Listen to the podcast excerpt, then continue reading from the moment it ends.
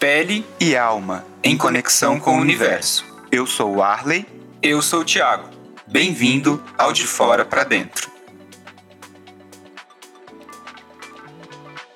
Mais uma semana, mais um De Fora para Dentro comigo, Arley.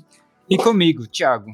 Essa semana a gente trouxe um convidado muito especial, mais um convidado mais especial que todos, todos são muito especiais, mas fala com a gente hoje o professor de História, doutor em História, Luan Ayuá. Se apresenta para o pessoal, Luan. Oi, queridos. Oi, gente do podcast De Fora para Dentro. É, meu nome é Luan Ayuá. Eu sou doutorando em História uh, pela USP e sou professor da rede pública municipal de São Paulo. Trabalho aí com ditaduras na América Latina, principalmente ditadura, ditadura brasileira e ditadura chilena, e no doutorado, especificamente, ditadura chilena. E você está aí na linha de frente da educação, trabalhando na rede pública e conhece as dores e as delícias de estar neste lugar, né? Como que você vive isso atualmente, Luan? Qual que é sua, o seu panorama geral da educação? Ai, é, tá complicado, é o de sempre, né? A desvalorização dos docentes, dos professores. Eu acho que isso vem piorando ainda mais desde 2016, não só em um âmbito municipal, né, mas também no âmbito nacional, né, com paralisação de concursos, é, redução de salários ou paralisação né, de, de aumento de salários. Então, e, e fora os problemas que a, afligem a escola, né, que estão no âmbito da escola, mas que não são necessariamente educacionais, mas que revelam o problema da desigualdade social brasileira, né? Porque eu tenho alunos que vão para a escola para comer, alunos que não têm saneamento básico. Eu sou professor na periferia de São Paulo, né, na Zona Norte. Então você vê é, situações e casos bem complicados e que revelam aí, né, um, é, problemas que que fogem é, apenas do âmbito educacional. A gente está encerrando aí esse ano letivo completamente atípico. Qual foi a sua visão até agora é, em relação à, à, pandemia que obrigou os alunos a ficarem longe da, da escola? É, eu até escrevi, assim, eu posso falar, né, é, da, de São Paulo, né, da minha experiência no município de São Paulo. Eu até escrevi um texto para o Nexo falando um pouco, fazendo algumas críticas sobre isso. Um, mas é, é, isso que eu é, tem um pouco a ver com o que eu falei agora, né? É, porque a gente, a, a, pandemia, ela mostrou que, né, ampliou, né, deixou mais claro ainda esse abismo que existe, né, entre as classes, essa desigualdade social imensa que existe no país. E foi é, implementado, né, o ensino à distância. Só que ele tem que, né, para ter ensino à distância, precisa ter é, as ferramentas próprias, né, o acesso à internet. E como eu disse, né, tem aluno meu que não tem é, né, saneamento básico, então vai ter acesso à internet. Então faltou uma distribuição é, de quem está no poder, né, dos prefeitos, né, do presidente, de pensar é, por esse lado, né, de fornecer o acesso à internet para os alunos é, mais carentes então, muitos deles não entraram, é, foi um problema. A gente estava dando aula para alunos fantasmas, né? Ao mesmo tempo, não dava para voltar às aulas, porque aí é você é, praticar né, a necropolítica de uma maneira evidente, né? E a gente fez muita pressão para que as aulas não voltassem, mas a gente também tentou achar ferramentas, maneiras de conseguir chegar aos alunos, né? É, algumas deram certo, outras não, mas a gente segue na luta houve uma falta de organização de cima para baixo. Né? Eu acho que é, o que eu percebo no Brasil, tanto nas estruturas de saúde quanto de educação, é que há uma organização orgânica mesmo, que parte da, da, da, dos servidores, que acaba fazendo com que as coisas funcionem. Eu vejo muito isso na questão da saúde, em lugares que não, não tem é, instrumento, não, não tem ferramentas, os, os, próprios profissionais de saúde, médicos, enfermeiros, auxiliares, técnicos e tudo, acabam fornecendo esses, esses instrumentos. É, na educação, eu acredito que não seja diferente. Total, vocês dois que são da área de saúde, né, é, Arley e Thiago, vocês viram aí que se não fosse também, né, essa, essa rede que você falou, né, essa rede orgânica de profissionais, o SUS, né, que é essa joia nossa, é, porque não teve uma, uma coordenação a nível nacional, né? Tanto na área da saúde quanto na área da educação. Então, teve é, cidades, prefeituras, eu sou de Belo Horizonte, onde o prefeito né, é, disse que jamais voltaria às aulas sem uma vacina ou sem pelo menos protocolos muito claros é, de segurança. Né? Já em São Paulo ficou essa tentativa aí tosca de voltar, aí na prefeitura voltaram as aulas um, do ensino médio, mas são pouquíssimas escolas que têm né, é, turmas de ensino médio na, no, a, né, no âmbito municipal, e é, eles, obviamente, que houve uma pressão, né? Mas em junho, junho é, teve um programa feito pela Secretaria Municipal de Educação, é, Fala Rede, do secretário Bruno Caetano, que era uma farsa de falar que estava tendo uma comunicação com os professores, sendo que não teve, né? A gente não foi ouvido e é, tentou-se né, passar essa ideia de diálogo, mas as, as é, decisões foram super é, verticalizadas, sem diálogo, e tá dando no que tá dando, né?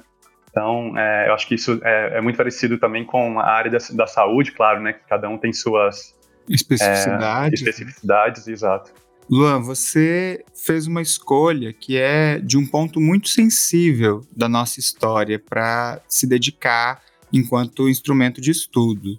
Eu percebo que quando a gente pensa na, na, no nosso período de ditadura, há quase que um apagamento de tudo que foi feito, e eu acho que hoje a gente vive essa amnésia é, de um período tão triste e doloroso da nossa história e, e, e da, do que constitui também a, a, alma do brasileiro.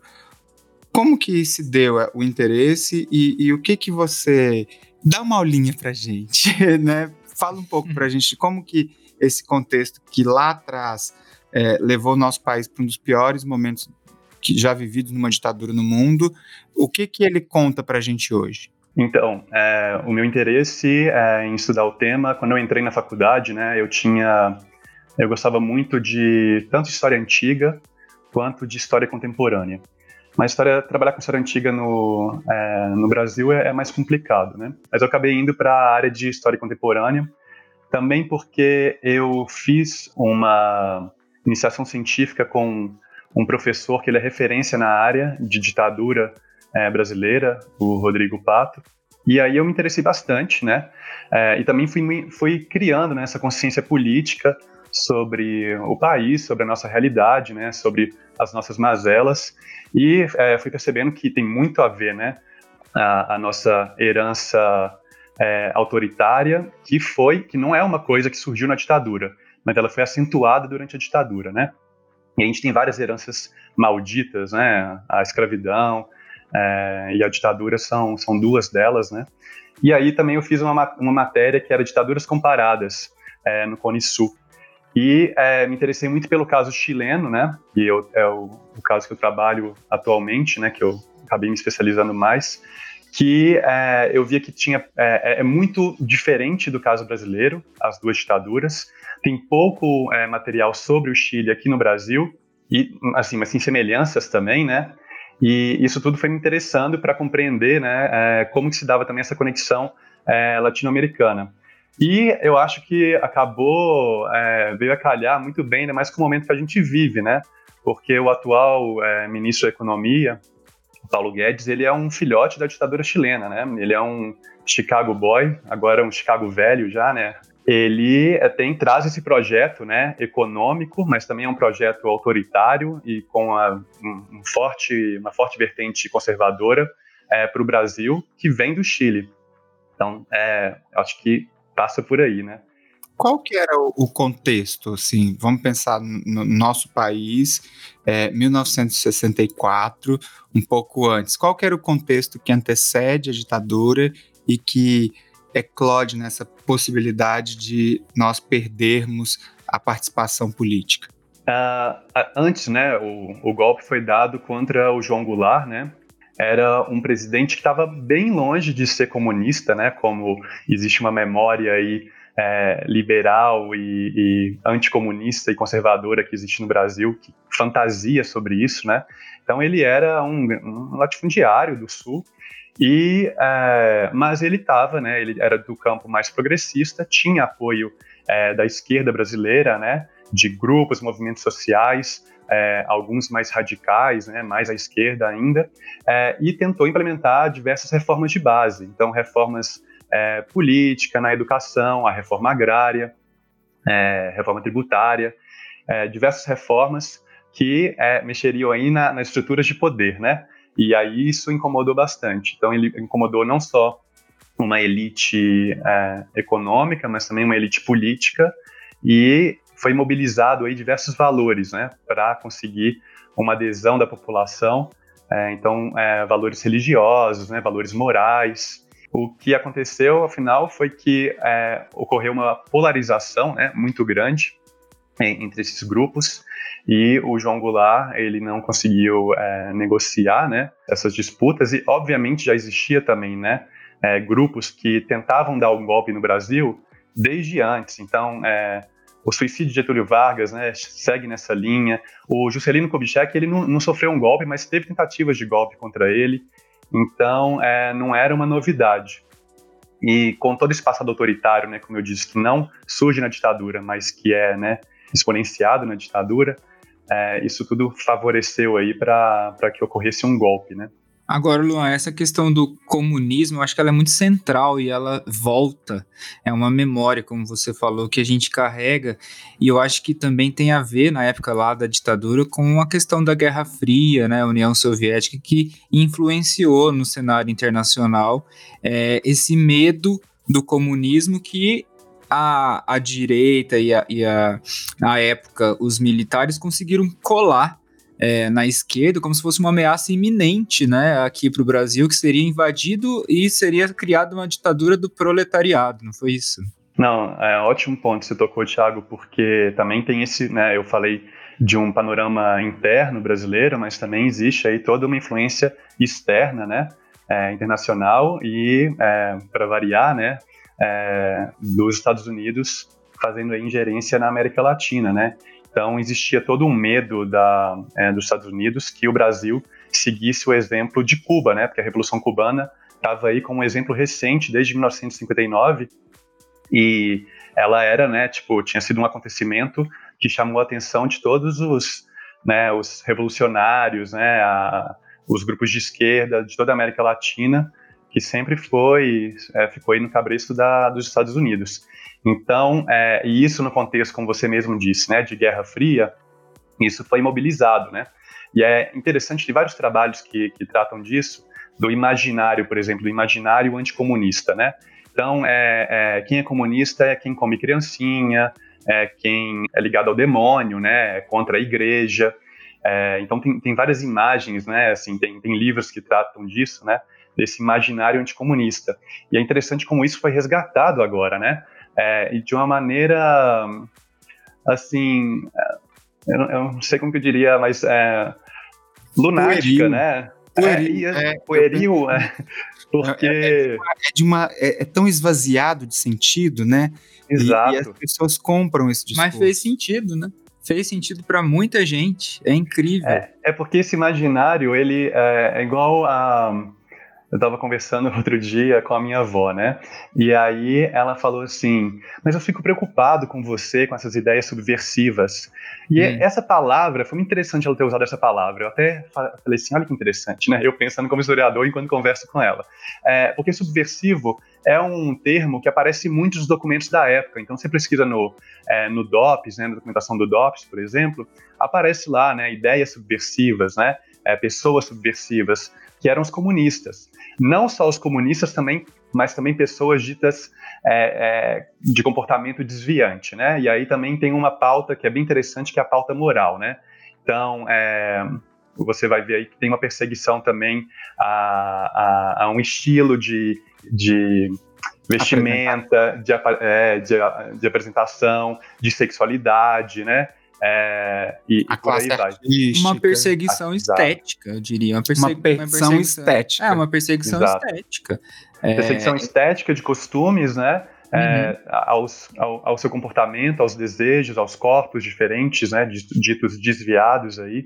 Então, é, é algo que, é, como eu disse, mobiliza diversos valores, valores morais, mas valores políticos também, né? Valores políticos e morais, e é, com uma aí com uma carga econômica também, né, de valores econômicos. Tá. E aí houve o golpe, o João Goulart ele renuncia, né? É, é uma renúncia é, forçada e todo o movimento se apresenta e esse movimento ele não vai sendo cumprido. Ah, os militares eles criam ali uma ferramenta de participação popular que nunca acontece, vai criando ali, vai fomentando um dia que novamente esse poder vai ser devolvido às pessoas, mas que esse dia nunca chega. Como que foi dada a organização dos atos institucionais? Como que isso foi sendo conduzido pela, pelo governo militar? É interessante essa, essa pergunta também, Ali, porque é, existe uma memória é, liberal sobre a ditadura que diz que a ditadura brasileira ela só começa a partir de 68 com o ato institucional número 5, né, de 13 de dezembro de 1968. E isso não é verdade. E nem existe também essa ideia de dita branda, né, que alguns jornais famosos aí já falaram em editoriais que são é, desprezíveis esses editoriais, né, porque a ditadura ela se estabelece desde o início.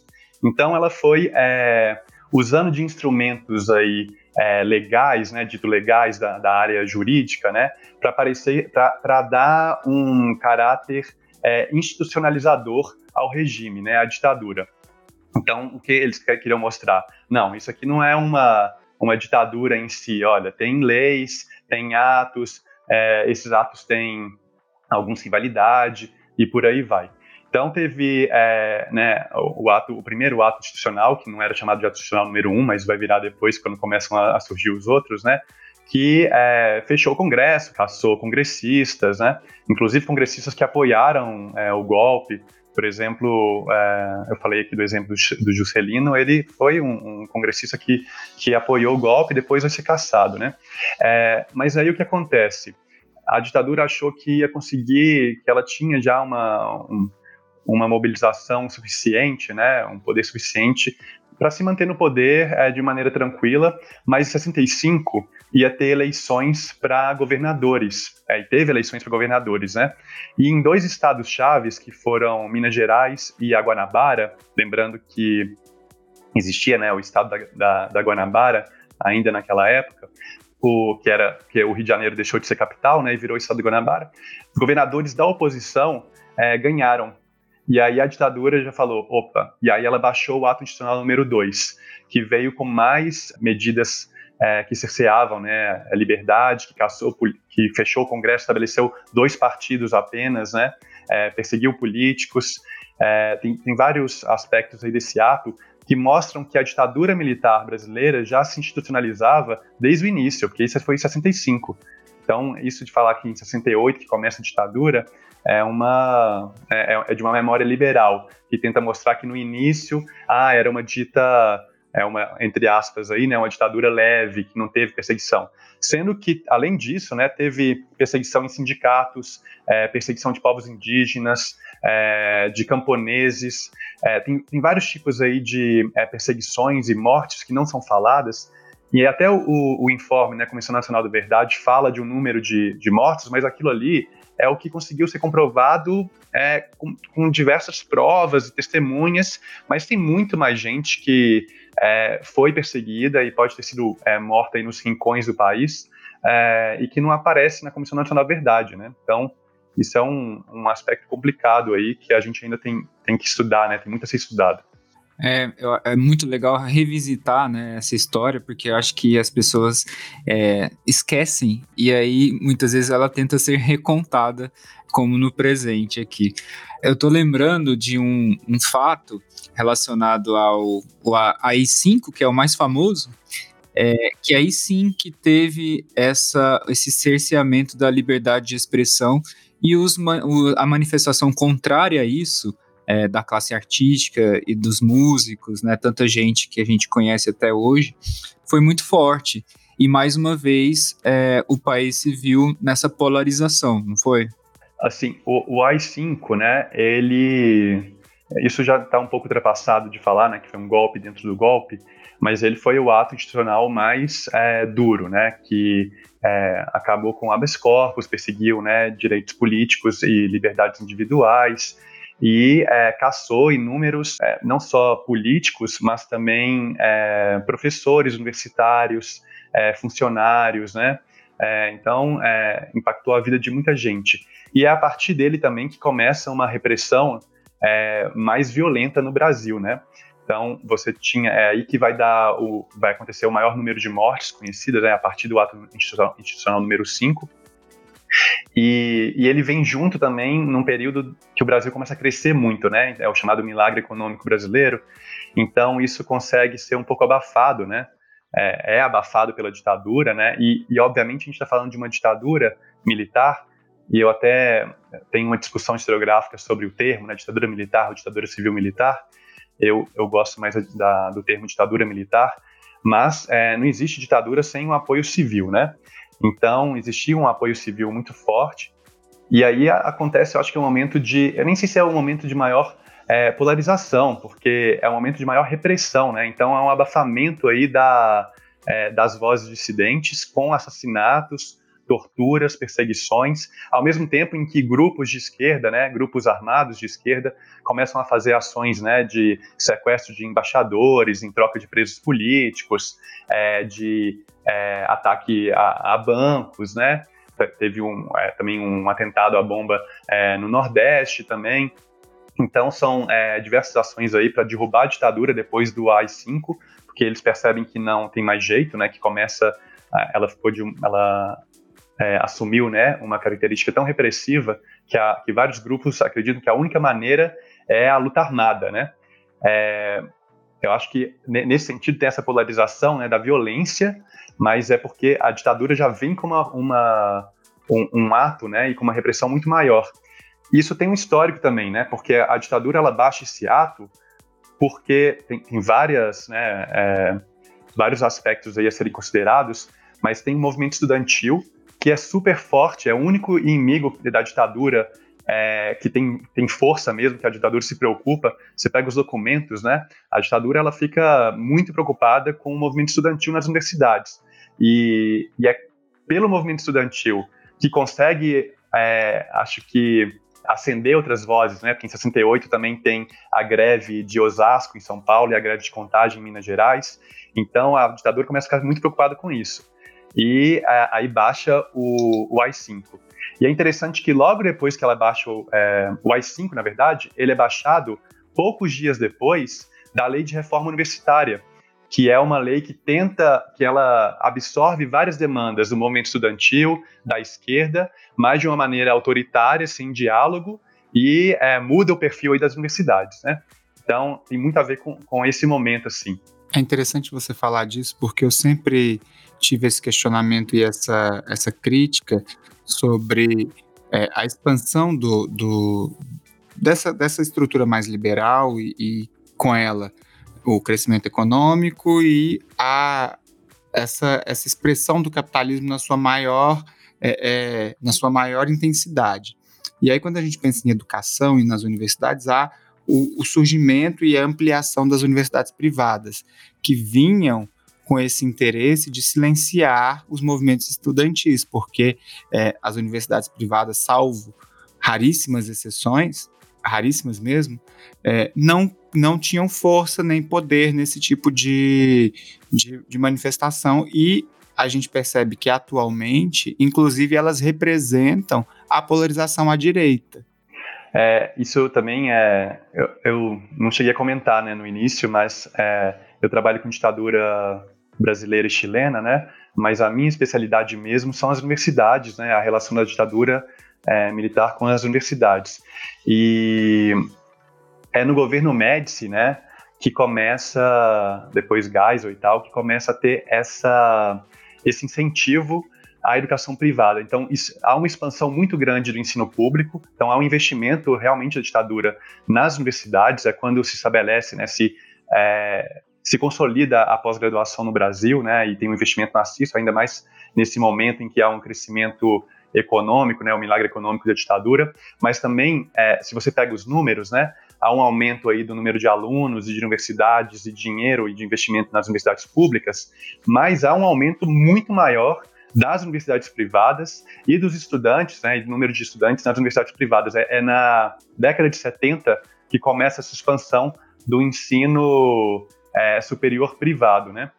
e, e, é interessante como que essas é, questões elas são é, complexas, né? Porque você pega aí o governo é, o governo Lula, né, e o governo Dilma, também foram é, governos que são totalmente né, opostos a, ao que representa a ditadura militar, governo governos democráticos né, e populares, só que também teve uma, um incentivo muito grande às, às universidades privadas, né, às faculdades privadas, é algo que eu sou bem crítico, porque, na verdade, isso é a utilização do dinheiro público na, no ensino privado, né? É, na iniciativa privada, na verdade, né? E a gente está vendo aí já problemas com, com esse tipo de, de políticas, né? Que, é, que ajudam a iniciativa privada e que é, não, não tem um controle da qualidade. Mas só para. Eu queria só fazer um adendo, que você falou aí de é, universidades particulares que são mais ligadas à direita e tudo mais. A gente tem o exemplo da Mackenzie, né? Eu acho que é a, é a, a universidade, a, faculdade mais conhecida, né? A história dela na ditadura, né? É, tem a Batalha da Maria Antônia, né? Dos estudantes de direita da, da Mackenzie contra os Afafeleche, da USP. Mas a PUC São Paulo, ela foi uma universidade é, particular que ela se destacou pelo acolhimento de muitos professores perseguidos pela ditadura.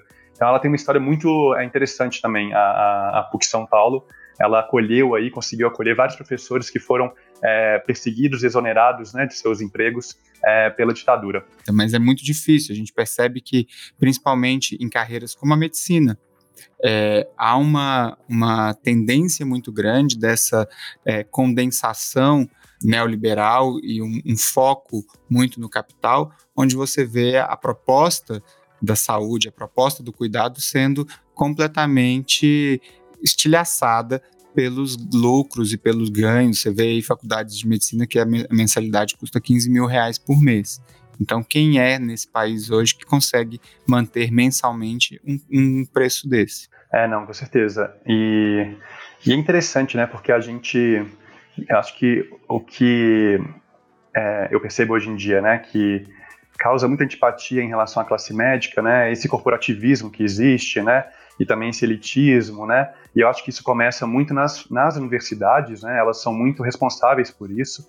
É, no nessas chamadas, nesses cursos tradicionais, né? É, engenharia, direito. Direito ainda tem uma, uma variação, mas a medicina também é muito forte. Mas se você pega, você pega a história de ditadura é, militar brasileira, por exemplo, você vê que tinham vários estudantes de medicina que eram muito engajados, né, de esquerda, a, o FMG, por exemplo, em 68, é, os estudantes de medicina, eles ocuparam a faculdade de medicina da UFMG, é, inclusive prenderam alguns professores reacionários, conservadores lá, e só saíram com uma repressão policial, assim, dantesca, é, bem, bem violenta contra eles. É, e você tem professores que foram, da medicina, que eles foram caçados, né? O, espero que não esteja falando errado aqui o nome, Almilcar, Almilcar Viana Martins, que é um professor da, da UFMG, que ele era da área de parasitologia. E ele é um dos professores caçados pelo AI-5, né? E é, esses professores que eram mais ligados é, da, da, medicina, que eram mais ligados a essas é, a realidade social, né? Por exemplo, um professor de parasitologia, né? É, eles eram normalmente mais progressistas, mais à esquerda, né? Tem vários outros exemplos também. É, teve professores caçados em, de medicina em, em, outros estados, em São Paulo também teve, mas é, então a, a, a, gente conhece esse lado da medicina, mas também tem um outro lado, né? Dentro lado, da, ele, da, ele da, existe ainda. Da medicina de família, uhum. a gente vê uma resistência muito grande contra muitos absurdos que são é, é, é sustentados pelas outras carreiras. Sim, sim ainda é uma parcela que luta contra a corrente. Sim, total. Mas voltando aqui para essa questão da, da, da, ditadura, então a gente, a gente tem que nesse foi um, é foi um momento de confusão política. Jung ele fala é, é, em um dos seus escritos, né? Ele ele considera que a histeria coletiva, quando alguém se propõe a fazer aquilo que todo mundo em algum âmbito gostaria de fazer, mas aquilo está represado em algum lugar da sua sombra, e essa pessoa banca fazer essas coisas, é, e cria-se um caos coletivo, e alguém banca sustentar esse caos, as histerias se coincidem.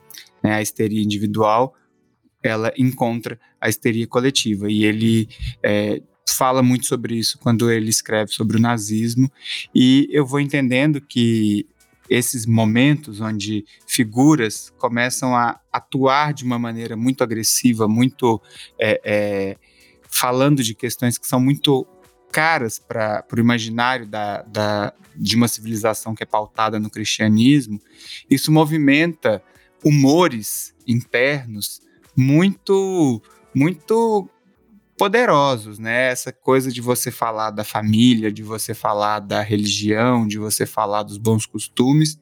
E na ditadura isso foi muito pregado, isso era muito elevado.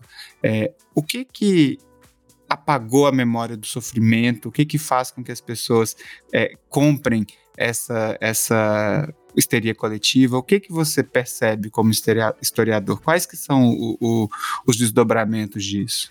Bem, eu acho que é, tem vários fatores, né? E muita gente estuda isso. É, não tenho não tenho uma palavra final sobre o assunto, mas ao meu ver, além daquele aspecto que eu falei do autoritarismo, né? O Brasil é um país com uma tradição autoritária, né? E você é, percebe, é uma coisa que eu sempre falo, que, por exemplo, mesmo que o Bolsonaro caia, é, o autoritarismo, o bolsonarismo agora, né? Ele vai continuar, ele não acabou, sabe? E ele só, né? O, esse fenômeno do Bolsonaro, por exemplo, ele só despertou, né? É, esse autoritarismo que estava um pouco é, apagado, um pouco dormindo, dormindo aqui no Brasil, né? Então, há um tempo atrás aí, é, há uma década atrás, você é, não tinha essa direita estridente, né? E é, com esses valores conservadores, é, com todos esses preconceitos, é, para fora do armário, assim, né? Elas estavam dentro do armário. É diferente do Chile, por exemplo, onde a, direita sempre esteve fora, assim, uma direita orgulhosa, pinochetista, apesar de ter momentos de altos e baixos, né? A direita lá sempre foi forte. Inclusive, o maior partido chileno é um partido é, pinochetista, né? É, atualmente, eu digo. Mas então tem essa herança autoritária que ela vai, né? Ela não foi resolvida. E eu acho que o, o principal problema, um dos principais problemas, ela não ter sido resolvida, foi uma falta de justiça de transição. Você pega a Argentina, que também tem seus problemas, mas lá ocorreu uma justiça de transição que, que é muito mais exemplar, né, que a nossa. É, os, é, os militares, os generais, eles foram punidos é, logo após a ditadura, né? Houve todo uma, um movimento assim de, de busca, né, do, dos é, filhos e netos sequestrados, é, dos desaparecidos políticos, dos mortos. E claro que é outro contexto, a ditadura tem uma história, é, a ditadura da, da, Argentina tem uma, uma história é, bem distinta da, da, brasileira, mas ela efetuou uma, uma, justiça de transição que faltou ao Brasil. É, o Brasil ele tem um, um ponto positivo que foi a Constituição de 88. E a Constituição de 88, ela é maravilhosa, né? O problema é que ela não é aplicada, né? Mas ela é também outra coisa, é outra joia nossa que a gente tem que defender e, e fazê-la valer, né? É uma Constituição de esquerda. É, é uma Sim. Constituição de esquerda. Mas é, faltou o quê? Faltou, olha só, é o, o, Brasil ele só foi fazer uma Comissão Nacional da Verdade no governo Dilma. Isso foi é, é, o quê? Mais de 20, foi 25 anos depois da, do fim da ditadura, né? É, é muito tempo. É, e mesmo assim, a Comissão Nacional, Nacional da Verdade, que ela né, é, sugeriu né, que é, várias ações, inclusive né, a punição de, de torturadores, mas nada foi feito. Né? Existe um acordo aí, e o judiciário faz parte desse acordo, né? É, o STF se posiciona sempre é, contrário a, a, a, uma revisão da lei de anistia, é, e são vários absurdos aí. Então, essa falta de justiça, justiça de transição, de punição de torturadores, é, de assassinos à ditadura, ela leva a vários problemas. Como que a gente vai punir policiais militares que torturam e matam, né?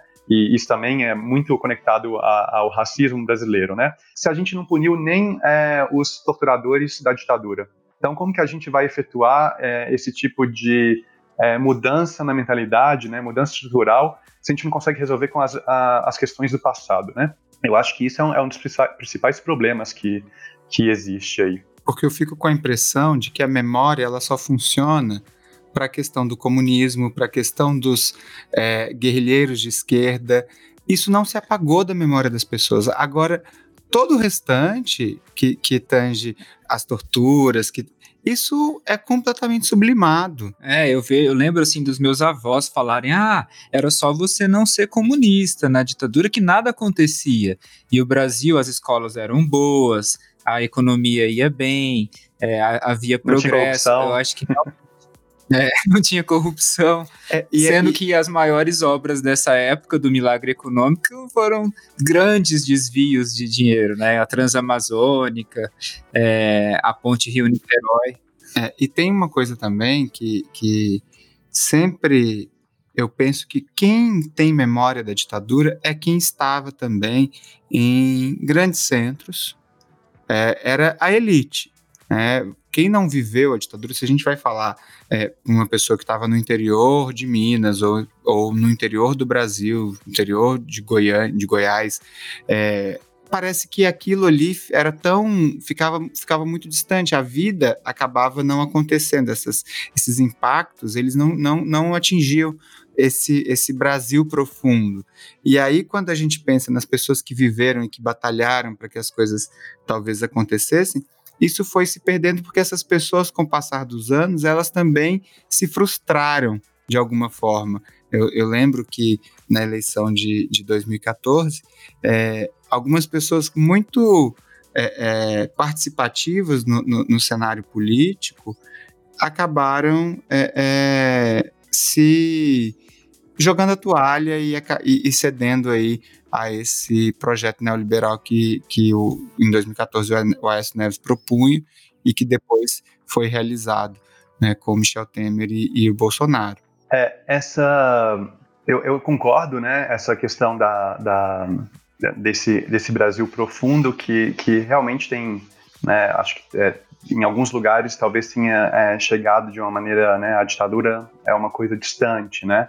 Eu eu, isso eu percebo pelos meus próprios familiares, assim, com pessoas que não eram envolvidas com política, né?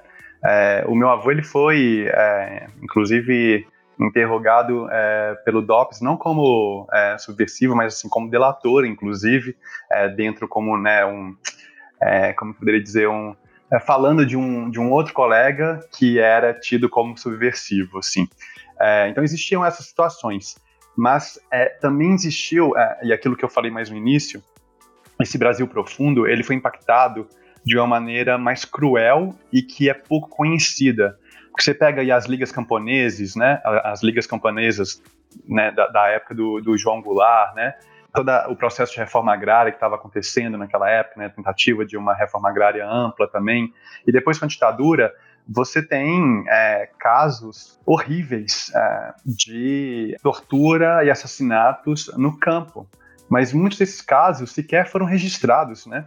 É, isso sem falar, por exemplo, estima-se que foram assassinados 8 mil indígenas durante a ditadura, mas não se fala disso, porque como que vai contabilizar, como que vai pegar provas materiais, até se fala, na verdade, né? A Comissão Nacional da Verdade tem um capítulo só sobre é, os indígenas, tem sobre os camponeses, então esse Brasil profundo, ele, ele é atingido de uma maneira que a gente, a gente conhece pouco, e a gente e que não impacta tanto a gente, é aquela coisa da de qual vida a gente, eu digo assim, né, a sociedade no geral, né, a, a grande mídia e tal, qual, quais vidas valem mais, né, o que, que impacta mais. Então, como você falou, né, nos grandes centros urbanos, ações feitas nos grandes centros urbanos chamavam mais atenção, né, e já nos rincões do país, você podia matar a torto, né, direito e que não, que não acontecia nada, né, que não era nem noticiado, né neocolonialismo que, que acaba é, insurgindo nas pessoas, e eu, eu vou entendendo que isso também faz com que elas se apropriem de um poder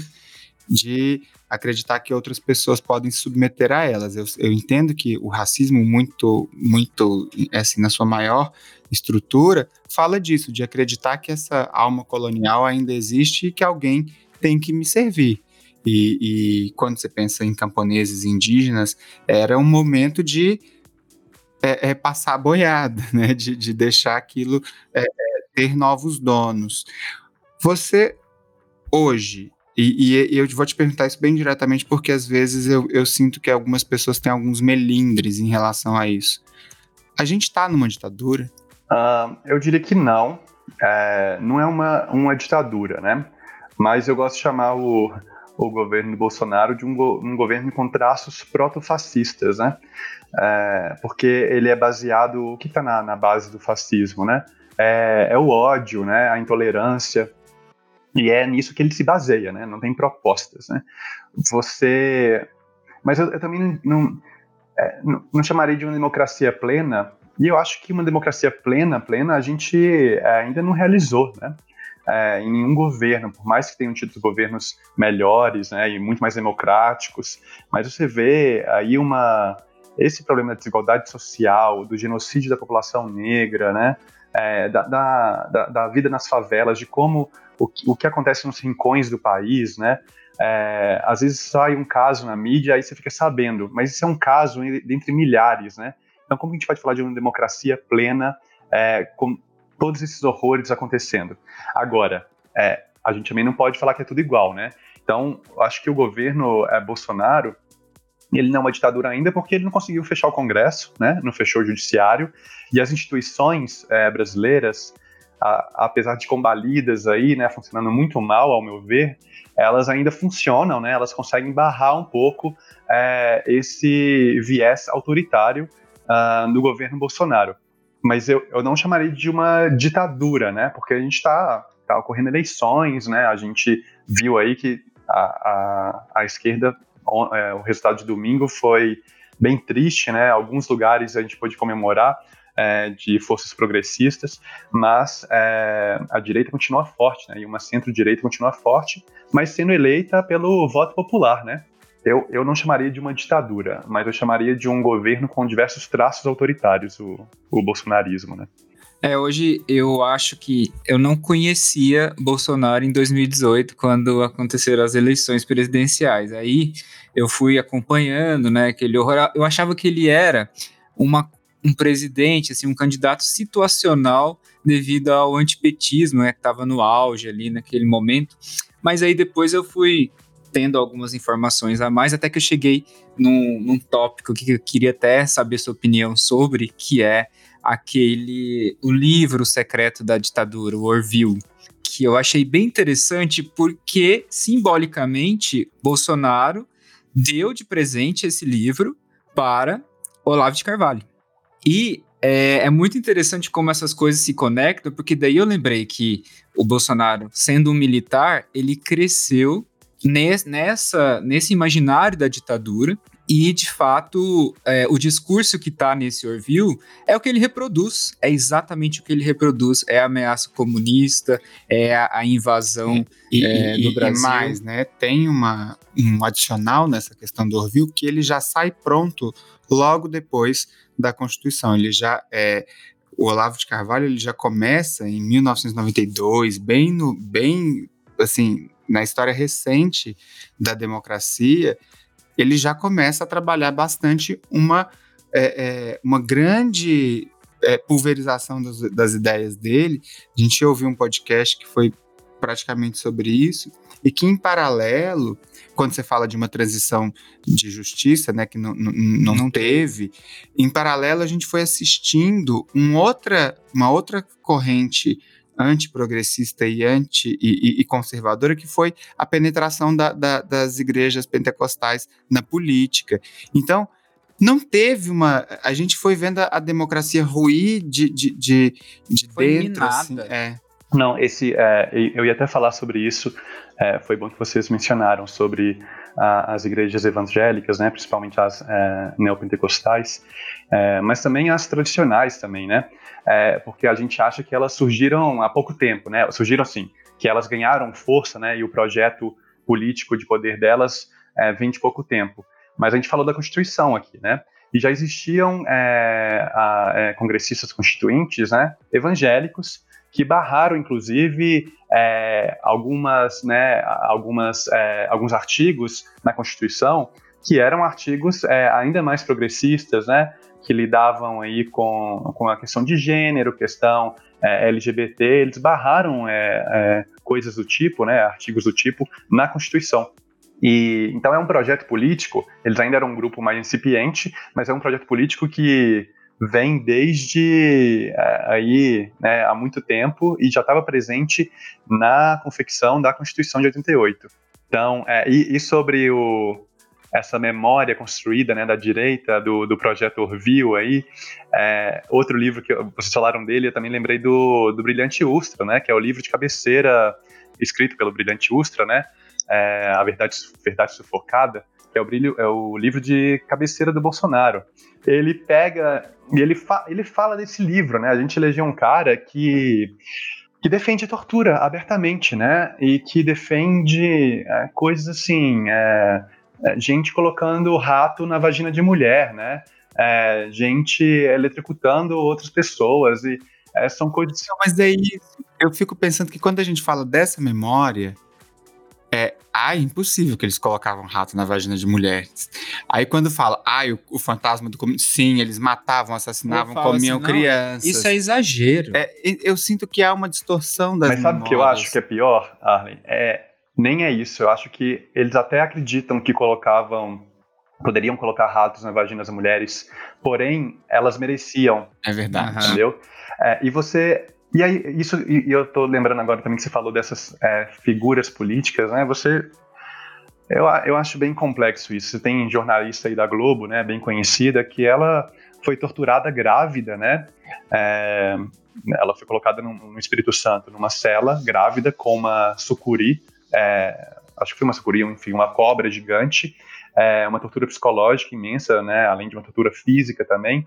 E depois ela né, defende aí certos é, projetos que não é o, o, projeto bolsonarista, mas que entre se aliar né, à, à esquerda e aos progressistas e a esse, esses, a essa política obscurantista, né, esse grupo é, ele se alia aos, aos obscurantistas, né? É uma, um, eu vi outro de um tweet interessante, que como é interessante que no Rio de Janeiro, nas eleições agora de domingo, a esquerda contra né, o bolsonarismo, o Crivella, o obscurantismo, uh, o negacionismo, se aliou ao PAIS, que é, né, a gente não, é uma coisa boa, mas assim, contra esse projeto, se aliou ao PAIS. Enquanto em Porto Alegre, ao invés dessa direita liberal, enquanto a esquerda se apoiou o PAIS, né, a direita liberal, em vez de apoiar a esquerda progressista, né, a centro-esquerda lá, resolveu apoiar a, o obscurantismo, né, as fake news, é, e, e, todo aquele ataque horrendo que a, que a Manu, é, que a Manuela Dávila sofreu. É, e aí você vai percebendo como que é um problema também de uma elite brasileira, de uma elite, uma classe política, econômica, que ela aceita, ela negocia valores é, morais de uma maneira muito fácil, né?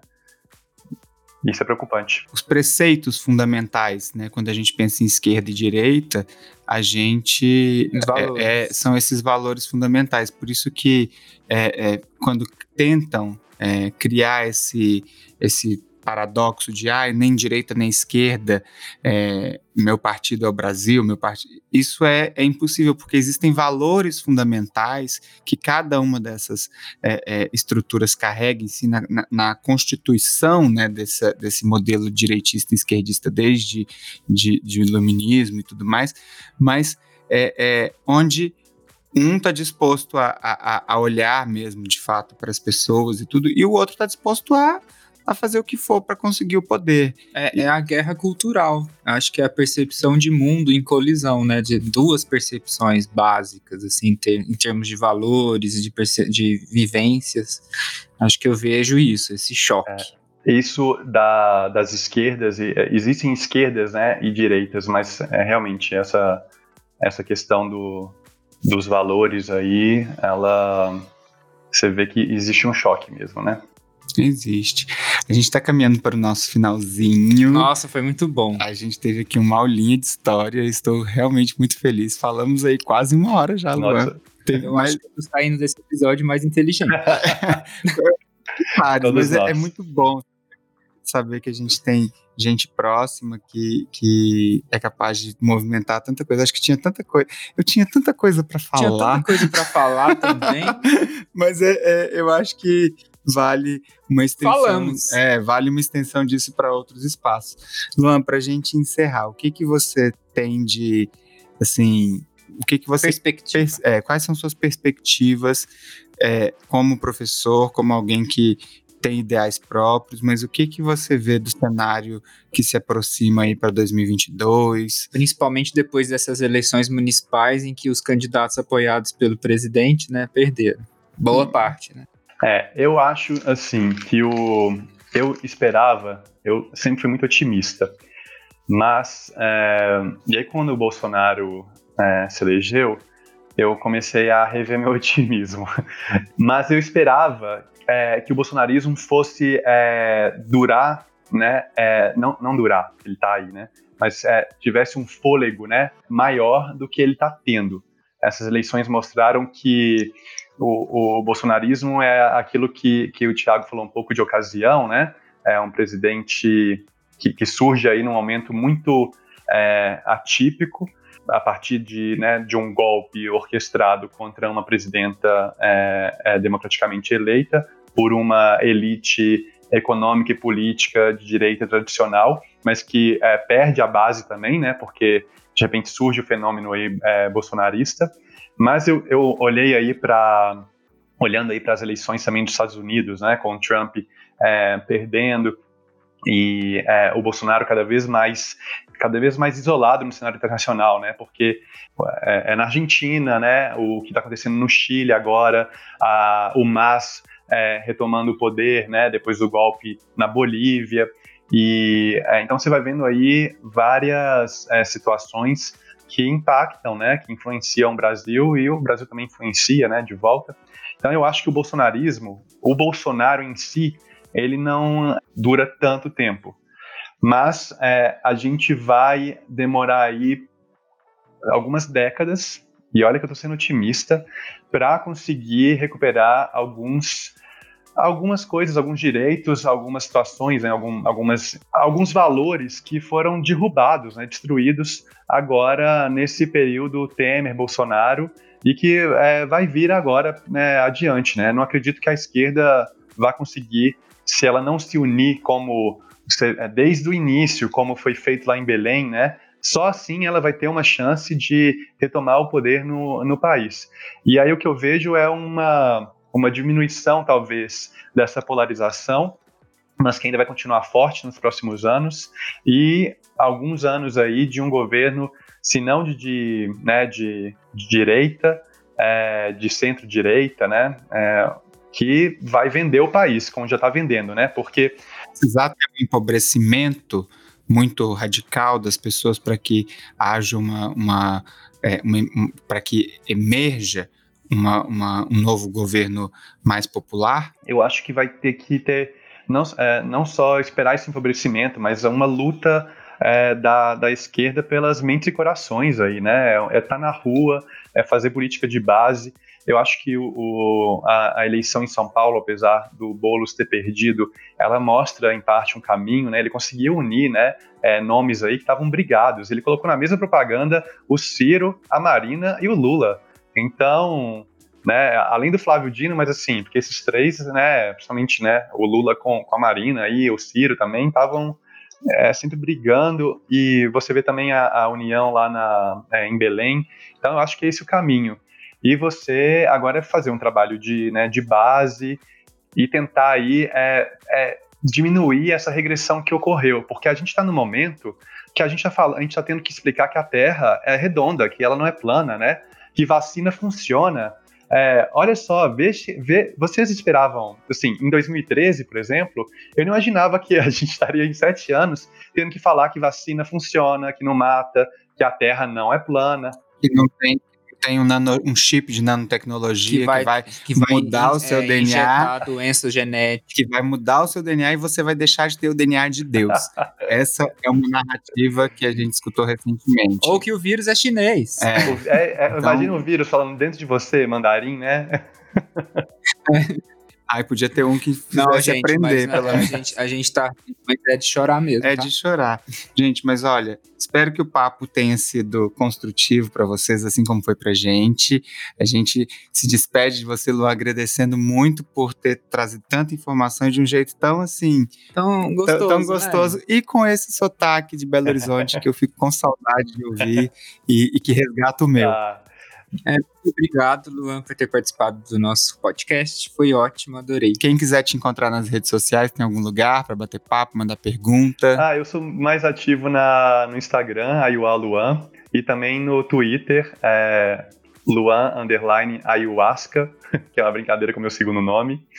Mas é, é nesses dois lugares mesmo. Eu, vocês me encontram no arroba psique nas redes. E o meu arroba é dr Thiago Cunha Dermato. Esse podcast é produzido com o apoio da Pod 360 e do Arquétipo Espaço Terapêutico. Pessoal, beijo e até semana que vem. Até. Beijo, Luan. Beijo, obrigado.